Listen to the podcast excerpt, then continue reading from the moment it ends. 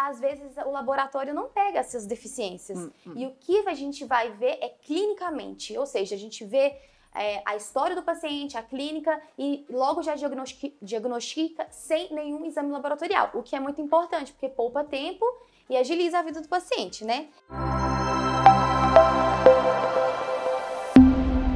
Os déficits nu- nutricionais como um todo, exemplificando, por exemplo, deficiência de vitamina C, deficiência de vitamina B, eles, na, suas, na sua maioria, eles geram na pele manifestações cutâneas inespecíficas. O que são isso? Eles não geram uma manifestação que a gente olhe na pele e fala, isso aqui é deficiência de tal vitamina. Não, geralmente no livro é lindo, mas no dia a dia a gente não vê isso com clareza. A gente sabe que na maioria dos pacientes, eles possuem, quando eles possuem uma predisposição, né, ou um hábito de vida que predispõe a isso, eles possuem vários déficits conjuntos, né, associados. Então faz com que as manifestações cutâneas não sejam tão específicas de algum déficit. Mas é muito importante conversar sobre isso, porque quando tem a gente diagnostica e aborda de uma forma assertiva e às vezes até inclusive sem pedir exame laboratorial.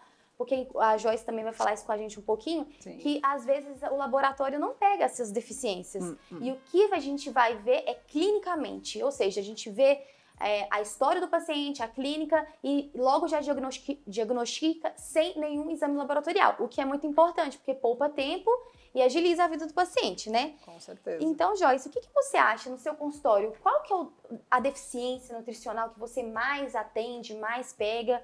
É, qual que você julga, assim, a- a- o, dia a dia, assim? O mais comum, acho que todo mundo já sabe essa resposta, seria anemia.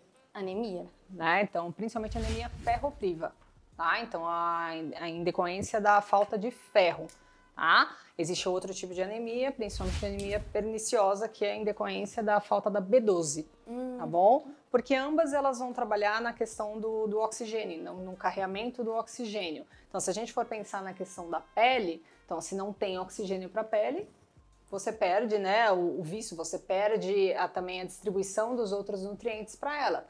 Por isso que também tem as afecções cutâneas que você estava explicando, sim. tá? Então, as mais comuns que eu pego no consultório são elas. E aí a gente vai tratar junto colocando os alimentos mais ricos nesses nutrientes, então principalmente carnes em geral. A gente coloca os vegetais folhosos verdes escuros Uhum. e sempre unido com a vitamina C, alimentos ricos em vitamina C, então como os cítricos, para ajudar na absorção desse ferro, Ah, entendi. tá?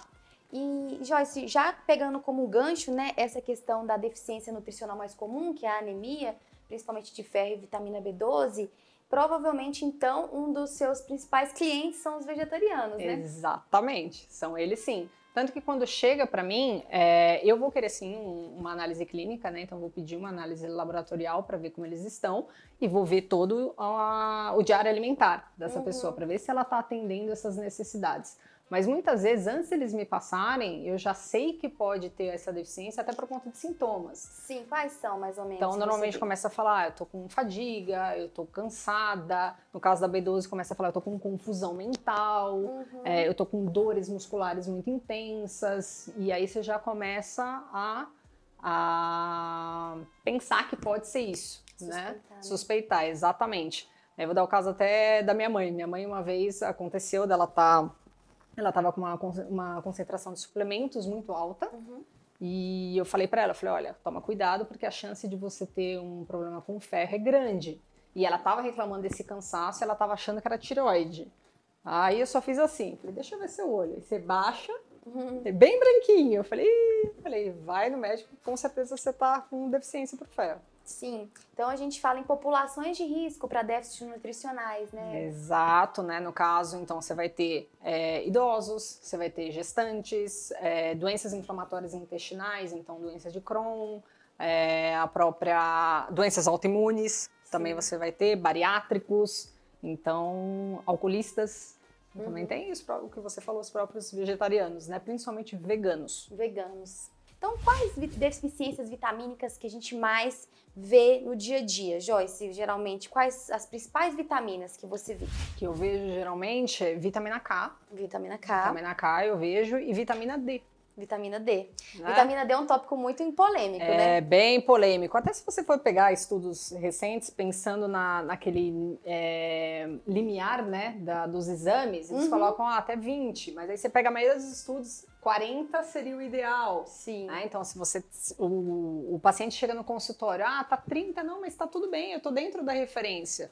Mas se você for pegar todo o contexto olhar de saúde, olhar clinicamente, pensar na sua imunidade, pensar em todo o, todo o contexto, porque a gente sabe que a vitamina D participa de vários processos do nosso corpo, desde a pele, como imunidade, como manutenção óssea, a própria próprio metabolismo. Então, uhum. Então você precisa ter uma, um, um, controle maior dela. Então 40 para cima é sempre melhor. Você prefere 40 para cima? 40 para cima. Até se você for pegar estudos, eu gosto de 40 para cima. Então vamos falar a primeira vitamina que a gente vê, que é a vitamina A. Vou colocar uma figurinha para vocês aí para vocês verem quais são as principais manifestações que a gente vê quando o paciente diminui a vitamina A no sangue.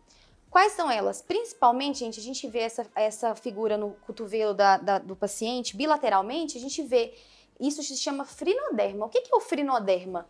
É quando o paciente, é, os, os folículos pilosos dele, ou seja, aquela, aquele buraquinho onde sai o pelo, eles ficam espessos, eles ficam com o que a gente chama na medicina de ceratósicos. Você passa a mão, fica áspero, sabe? E isso acontece principalmente nos cotovelos. Isso é uma manifestação pode, claro, né, o frenoderma não é específico da deficiência de vitamina A, ou seja, acontece em outras manifestações, mas se o paciente, a gente sabe às vezes que tem um, uma dieta desbalanceada, vem com essa afecção cutânea, a gente suspeita.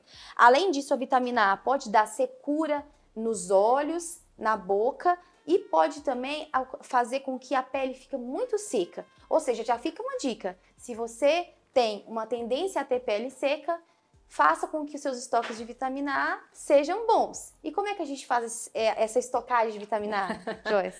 Bom, principalmente consumindo os alimentos ricos em vitamina A, né? Sim. Então, por exemplo, as vísceras, gema de ovo, né? que é uma da, das fontes mais ricas de, de vitamina A, os laticínios, vegetais folhosos, verdes escuros, tá eles de novo, ah, é, os próprios é, frutas e, e legumes amarelo alaranjados, então cenoura, abóbora, pimentões. Muito bom, muito importante.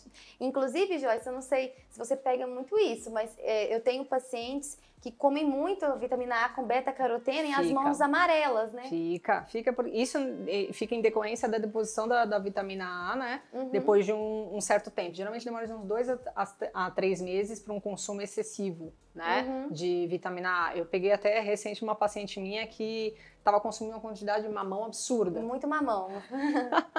e aí realmente deu essa mão alaranjada. Eu falei, ó, reduz o mamão que com certeza você o corpo não está conseguindo fazer né, essa conversão da, da tá vitamina A. Agora vamos falar, Joyce, de uma vitamina que é muito importante, né? Porque é o complexo B, né? O que é o complexo B? Não é somente uma vitamina, são várias vitaminas, Exato. né, Joyce? Daí o nome do complexo B, elas agem em sinergia. Sim. Né? Até se você pensar em três em específico, né, que é B6, a B9 e B12, essas uhum. três, elas agem muito em sinergia. A própria deficiência de vitamina B6 isolada é muito rara dela acontecer. Uhum. Normalmente ela vem em conjunto com essas outras duas vitaminas do complexo B, porque elas, elas agem principalmente no nosso metabolismo. Quando a gente fala metabolismo, então tudo que você vai quebrar referente a carboidratos, gorduras e proteínas, ou mesmo para fazer síntese proteica, é, síntese de, de, de, de massa muscular, você precisa desse complexo trabalhando bem. Então, até quando você vai dar um suplemento, muitas vezes eu nunca dou o suplemento isolado. Então, eu vou dar só B3 porque está deficiente de B3. Não. Eu vou ter que dar o restante da, da, uhum. das vitaminas complexo B para elas agirem em sinergia. Ótimo. Então, é muito importante a gente sempre ter em mente que a vitamina B é um complexo e a deficiência dela pode, inclusive, gerar várias manifestações cutâneas. Eu coloquei apenas algumas aqui é, e por categoria, ou seja, eu vou colocar a primeira para vocês, a manifestação cutânea que ocorre, as manifestações cutâneas que ocorrem na deficiência de vitamina B12, né? Que a Joyce pode falar um pouquinho pra gente, que é uma da vitamina que a gente sabe que falta muito nos veganos, né, sim, Joyce? Sim, sim, é, porque ela está presente principalmente nos alimentos de origem animal. Né? Então, é. carne, frango, peixe, o próprio ovo, que é onde eles retiram. Então, Então, tem grandes, mas muito. a- As chances são muito altas os veganos terem uma concentração mais baixa de uhum. B12. Então, Sim. até para eles é, conseguirem ter esse aporte, que tem em pequenas quantidades nas leguminosas, nos feijões, a Uhum. quantidade precisa ser muito alta para consumo e também a forma como esse feijão é, é- é feito, até para otimizar a absorção dessa B12. Hum, isso é muito importante, né? Não somente o alimento, mas também como você forma como é faz e o processa, né? Então, olha, a gente vai mostrar três aí que, que realmente são muito comuns quando a gente falta B12 no organismo, principalmente pacientes que não ingerem muita proteína de origem animal, né? Que são, a gente chama isso de melanonique, ou seja, é a, essa linha castanhada nas unhas. Isso é, a gente pode, po- claro, isso pode, igual eu falei desde o início, pode ser manifestação de várias outras coisas, inclusive pode ser racial, ou seja, a pessoa pode nascer com isso somente por ser da raça principalmente afrodescendente. Mas se aparece isso, por, por exemplo, com 30 anos de idade, a gente começa a pensar, uai, será que pode ser vitamina B12 que está faltando? A quelite, que é essa inflamação dos cantos da boca, pode ser também por conta de deficiência de ferro, mas a B12, a gente, toda a vitamina B12, quando falta, pode gerar essa inflamação nos cantos da boca. Geralmente são refratárias as pomadinhas que a gente passa, ou seja, enquanto não resolve a vitamina B12, a boca continua inflamada. E a glossite, que é essa inflamação da língua, a língua fica é, inchada e as papilas gustativas da língua, elas geralmente somem, a língua fica um plano só. E isso pode ser causa, causado também pela deficiência da vitamina B12, tá? Vamos falar agora da B3, né? Vamos falar, vou mostrar para vocês eh, esse esse paciente que eu peguei num livro referência meu. Esse paciente, ele possuía deficiência de vitamina B3. E essa deficiência de vitamina B3, a gente chama isso de pelagra. É uma síndrome que é composta principalmente por três coisas, tá, gente? Quando falta B3. Essa síndrome, ela é, é o paciente fica com uma demência, uma demência geralmente, às vezes, é rapidamente progressiva, ou seja, não, não segue um curso, por exemplo, de um Alzheimer, o paciente é, realmente tem essa demência mais rapidamente progressiva, diarreia e essa dermatite. O que é essa dermatite? Principalmente em áreas fotoexpostas, ou seja, áreas que o sol pega, braços, vocês verem aí nessa imagem que dá para ver bem onde bronzeia e muito descamativa. Essa é, é, muito essa síndrome não é fácil pegar essa síndrome completa, não é é super raro pegar as três coisas, mas a B3 é importante a gente sempre pensar quando vê. A, a vitamina B3 também faz parte do complexo B, como a B12 em questão de fontes de nutrientes, ou seja, Sim, a gente vai adquirir a B3 exatamente como a gente adquire a B12. É exatamente. mais ou menos a mesma Sim, coisa, a- né? As fontes também são bem similares, então as carnes em geral, Perfeito. os ovos, os- aí entra também os laticínios, o arroz, principalmente o integral, tem uma concentração maior. Uhum, ótimo, bom saber. E agora a B7, gente, que é a famosa biotina, né? A gente, na dermatologia, pelo menos uma vez por dia prescreve ou indica a- o uso de biotina. É, os estudos, né? A, B, a B7, que é a biotina, a gente sabe que quando ela falta no organismo, ela gera um quadro de queda capilar e alopécia. Ela não é dosada no, no, no sangue, né? Então, por exemplo, se eu tenho a suspeita de deficiência de biotina, realmente o diagnóstico é clínico, tá? A gente não vê isso em um exame de sangue. Então, é por isso que é importante examinar cabelos, né? É, a biotina, quando falta, também gera um pouquinho de inflamação é, ocular, né? Conjuntivite, blefarite e também pode gerar um quadro de dermatite seborreica, ou seja, pode gerar caspa, isso é muito importante, tá? Só que a biotina, a deficiência de biotina, isso é importante observar. A deficiência de biotina mesmo é rara, né?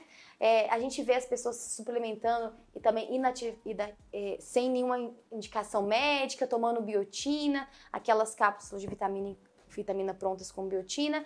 Mas é importante salientar, gente, que a biotina mesmo, que essa é responsável pela força dos cabelos principalmente, a deficiência dela é rara. Então, é, é importante salientar que a maior parte das quedas capilares elas podem ser que não sejam decorrentes da deficiência dessa vitamina, né, Joyce? sim, com certeza. né? E as fontes acabam sendo as mesmas. A- de novo, da as vitamina- carnes, aí, mas Uhum. aí a gente pode acrescentar também semente de girassol, amendoim. A Ah, ba- batata ótimo. doce Batata doce é fonte de é biotina? fonte de biotina. Aí tá vendo, gente? Não precisa ficar comprando essas vitaminas prontas na internet. Vai no mercado. Vai no mercado que vocês vão ver várias fontes muito mais saudáveis Com e que certeza. vão te abastecer de outras vitaminas, não somente a biotina, né? Agora vamos falar sobre a famosa vitamina C, né? Na dermata, ela- a vitamina C é muito famosa pelos u- pelo uso né, tópico em forma de sérums, cremes. A vitamina C é um potente antioxidante, né, Joyce? Sim. A gente vai falar mais à frente, você vai explicar direitinho pra gente. Mas primeiro eu vou mostrar pra vocês o que, que acontece no nosso corpo quando falta a vitamina C oral, né? Que é a vitamina C sistêmica, não a vitamina C que a gente aplica topicamente, que essa sim não, não nos falta, ela é um plus mesmo, um tratamento de, digamos assim, skincare. Mas a vitamina C nos seus níveis séricos, né? Ou seja, sistêmico, o que, que acontece, né? A gente vai mostrar essas essa foto é, geralmente ela causa alterações nos pelos, né? Principalmente pelos dos braços, às vezes da barba. Esses pelos a gente chama pelos em saca-rolho, ou seja, o pelo que na verdade antes era retinho ou era da conformidade geral do paciente, ele começa a ficar mais enroladinho, isso é um sinal de deficiência de vitamina C. Geralmente, as aberturas foliculares, ou seja, essas entradinhas onde sai o pelo no paciente, tanto braço quanto barba, perna, essas, essas entradas, as aberturas foliculares ficam inflamadas, vermelhas, vermelhas e podem inclusive sangrar. E esse paciente tem muita tendência a inflamar a gengiva, ou seja, os dentistas geralmente fazem diagnóstico de deficiência de vitamina C, porque a gengiva fica muito frágil, qualquer trauma, qualquer escovação, esse paciente sangra a gengiva, isso é uma deficiência de vitamina C, pode ser. E também o paciente tem muitos sangramentos, ou seja, tendência a sangrar na hora de fazer xixi, sangrar a mucosa nasal, além da mucosa oral, como eu falei. Então é muito interessante sempre procurar um profissional quando você tem esses sintomas.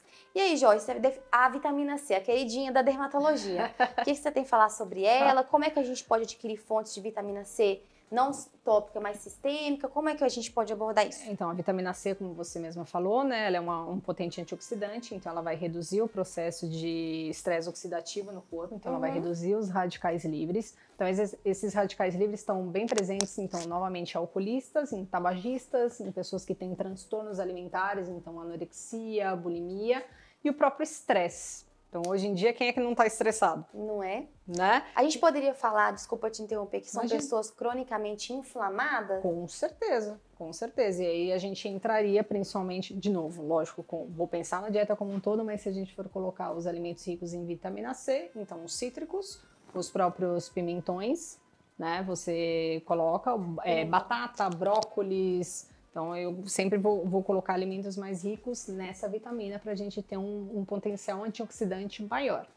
E uma pergunta até, é, uma pergunta é, pessoal mesmo, que eu tenho dúvida. Dentre todos os sucos, assim, você prefere suco ou fruta?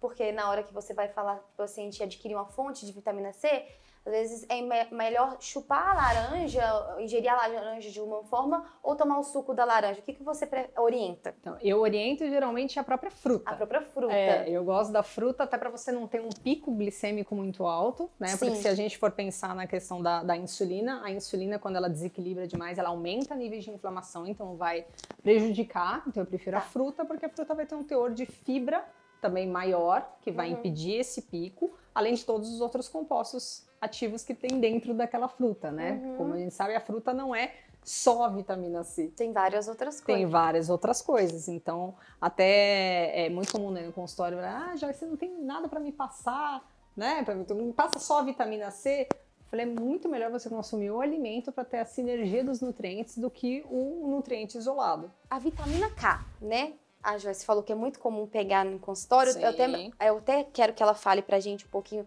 qual circunstância que a pessoa, né, é, geralmente diminui a vitamina K no sangue. Eu quero saber também. Mas a vitamina K, gente, é aquela famosa vitamina que é responsável pelos sangramentos, né? Quando ela falta vitamina K, a pessoa geralmente tem equimoses, hematomas de repetição, ou seja, é, a pessoa não teve nenhum trauma e de repente vê um roxo na perna. Claro, isso pode ser, igual eu falei, várias outras coisas, mas pode indicar defici- deficiência de vitamina K. Sangramento nasal, sangramento, é, a pessoa geralmente tem uma epistaxe que a gente fala, é, aleatória, recorrente, pode ser deficiência de vitamina K. Gengiva na escovação, sangrando, a deficiência de vitamina K também sempre tem que ser aventada, tá? E a deficiência de vitamina K, só para exemplificar para vocês, é o que ocorre geralmente no, no uso do chumbinho, né? chumbinho naquelas. É, o envenenamento, quando a gente vai dar para o rato, as pessoas fazem isso ainda hoje em dia. É, o, o, o, ratinho, né, ele morre de deficiência de vitamina K, porque o chumbinho ele bloqueia a vitamina K no sangue do rato. Só para vocês nunca esquecerem a vitamina K e o sangramento. Mas e no dia a dia, sem, tirando o rato, né? E no dia a dia, Joyce, como que você vê essa deficiência e como você aborda geralmente? Eu vejo principalmente em pessoas que não têm o hábito de consumir salada, né? Então, uhum. Então, principalmente os vegetais, novamente os folhosos verdes escuros, então agrião, rúcula, espinafre, escarola, e também aqueles que não gostam mais de alimentos vindo do mar, então algas, uhum. peixes, uhum. porque tem uma, uma concentração maior nesses alimentos. Então é onde a gente acaba percebendo essa deficiência de vitamina K. E aí eu preciso introduzir o, o alimento, né, de alguma forma que a pessoa consiga comer. E se não tiver jeito, aí a gente entra com a suplementação. Agora, Joyce, vamos falar sobre o zinco, né? O zinco é um, um, mineral, né, um elemento né, muito importante na nossa dieta. Uhum. Você vai falar um pouquinho pra gente Sim. o tanto que ele é importante. Às vezes a gente nem fala muito do zinco, coitado do zinco, mas ele é tão importante, né? E aí a gente vai mostrar essa criancinha com três manifestações cutâneas muito importantes que a deficiência de zinco causa, tá? Que é que formam a tríade, igual eu falei lá atrás na B3, né, na niacina, que é a pelagra. Aqui a gente vai falar em outra síndrome que chama acrodermatite enteropática. Essa síndrome geralmente é causada pela deficiência de zinco, principalmente em neonatos, ou seja, pacientes pequenininhos. E que, que ela causa? A dermatite, né? Que é essa pele inflamada, descamativa, principalmente dermatite nas mãos, nos pezinhos, na área genital, tá? É muito importante. Acompanhada de diarreia e acompanhada de alopecia, ou seja, o zinco é importante também para os cabelos. Essa criança vai vir com o cabelo no consultório ralo e também com um pouquinho de dificuldade de olhar para a luz, a mãe nota isso e com baixo peso. Essa, e lembrando que quando o zinco falta, faltam outros nutrientes também que a Joyce vai falar. Uhum. Então, Joyce, como é que a gente vê essa deficiência de zinco? Qual é o grupo que você vê muito e como você aborda o zinco? Bom, o zinco exatamente nos neonatos que você falou, né? Nas próprias crianças eu pego bastante uhum. atualmente. Né, se a gente for pegar em, em crianças, uhum. é, de novo nos obesos, de novo por conta dessa questão de absorção, tá? Sim. É, transtornos alimentares, eu também vejo com, com uma certa frequência.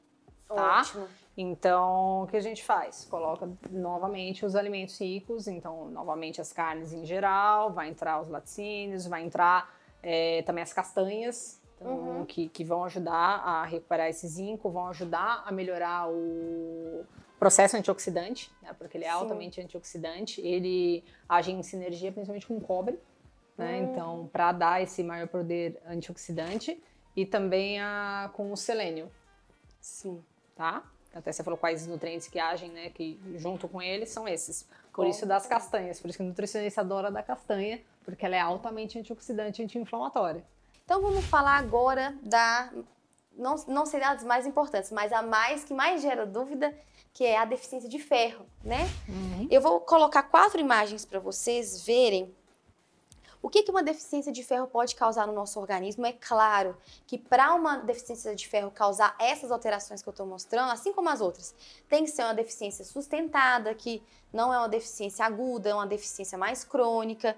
É, e a gente vai ver quais são elas. Essa imagem da boca, não sei se vocês lembram, mas eu já coloquei na vitamina B12, que é a quelite, ou seja, inflamação do, dos cantinhos da boca. Isso é muito comum em deficiência de ferro também, tá? É, eu coloquei duas mãos, comparando duas palmas das mãos para vocês verem o que, que é uma mão, de, digamos, com níveis de ferro, né? Ou seja, sem anemia, né? Porque o que o ferro, na verdade, causa no nosso corpo, além de diversas outras coisas, é anemia ferropriva. Uhum. Então, e outra mão do lado, uma palma da mão com anemia. Ou seja, olha a palidez que o ferro causa quando deficiente, né? Outra maneira da gente olhar também a palidez cutânea, né, mucocutânea que a gente fala, além das palmas das mãos, vocês podem examinar em casa, é aqui nesse vermelhinho do olho aqui, tá? Vocês provavelmente já viram o médico examinando o paciente, a gente olha muito, e também a cavidade oral, a gente vê se o paciente tá pálido, né? Porque a palidez é um sintoma de anemia e a causa mais comum de anemia na nossa sociedade hoje em dia é a deficiência de ferro, né? Sim. Além disso, a gente vê, agora a gente vê uma alteração ungueal, olha só, primeira vez que a gente mostra a unha aqui, né? Porque é, a unha realmente às vezes fica subdiagnosticada, as pessoas não olham unha, mas vamos ver a unha que isso se chama coiloníquia. O que é coiloníquia, doutora Isabelle?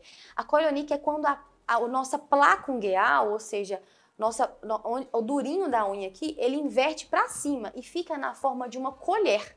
Por isso o nome coiloníquia. E isso é muito específico da deficiência de ferro, claro que em níveis maiores e sustentada.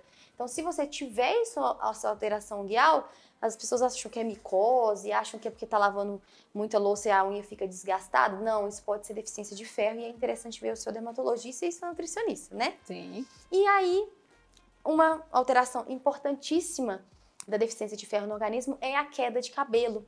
É o eflúvio telógeno, que é a queda de cabelo quando o cabelo cai inteiro, não somente frágil, mas ele cai inteiro. A pessoa vai no consultório com, com a sacolinha de cabelo para a gente ver a quantidade de cabelo que está caindo.